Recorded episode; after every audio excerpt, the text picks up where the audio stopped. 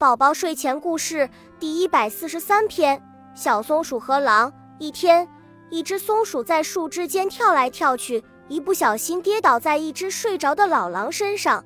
老狼被惊醒了，猛地跳起来，生气地说道：“是谁？是谁？啊，原来是你！我要吃了你！”松鼠请求道：“狼爷爷，您不要吃我，我上有老下有小，您就发发慈悲，饶了我吧。”老狼生气地说道：“我放了你，那我自己吃什么？”小松鼠灵机一动，说道：“这样吧，你放了我，我每天给你送一只小松鼠和一只老松鼠给你。”“不行，不行，你要是趁机逃跑了怎么办？”狼说。松鼠说：“你找一根绳子把我绑起来，你再拿着绳子的另一头，这样我就跑不了了。”老狼想了想。说好吧，说完，老狼就找来绳子，把松鼠绑了起来。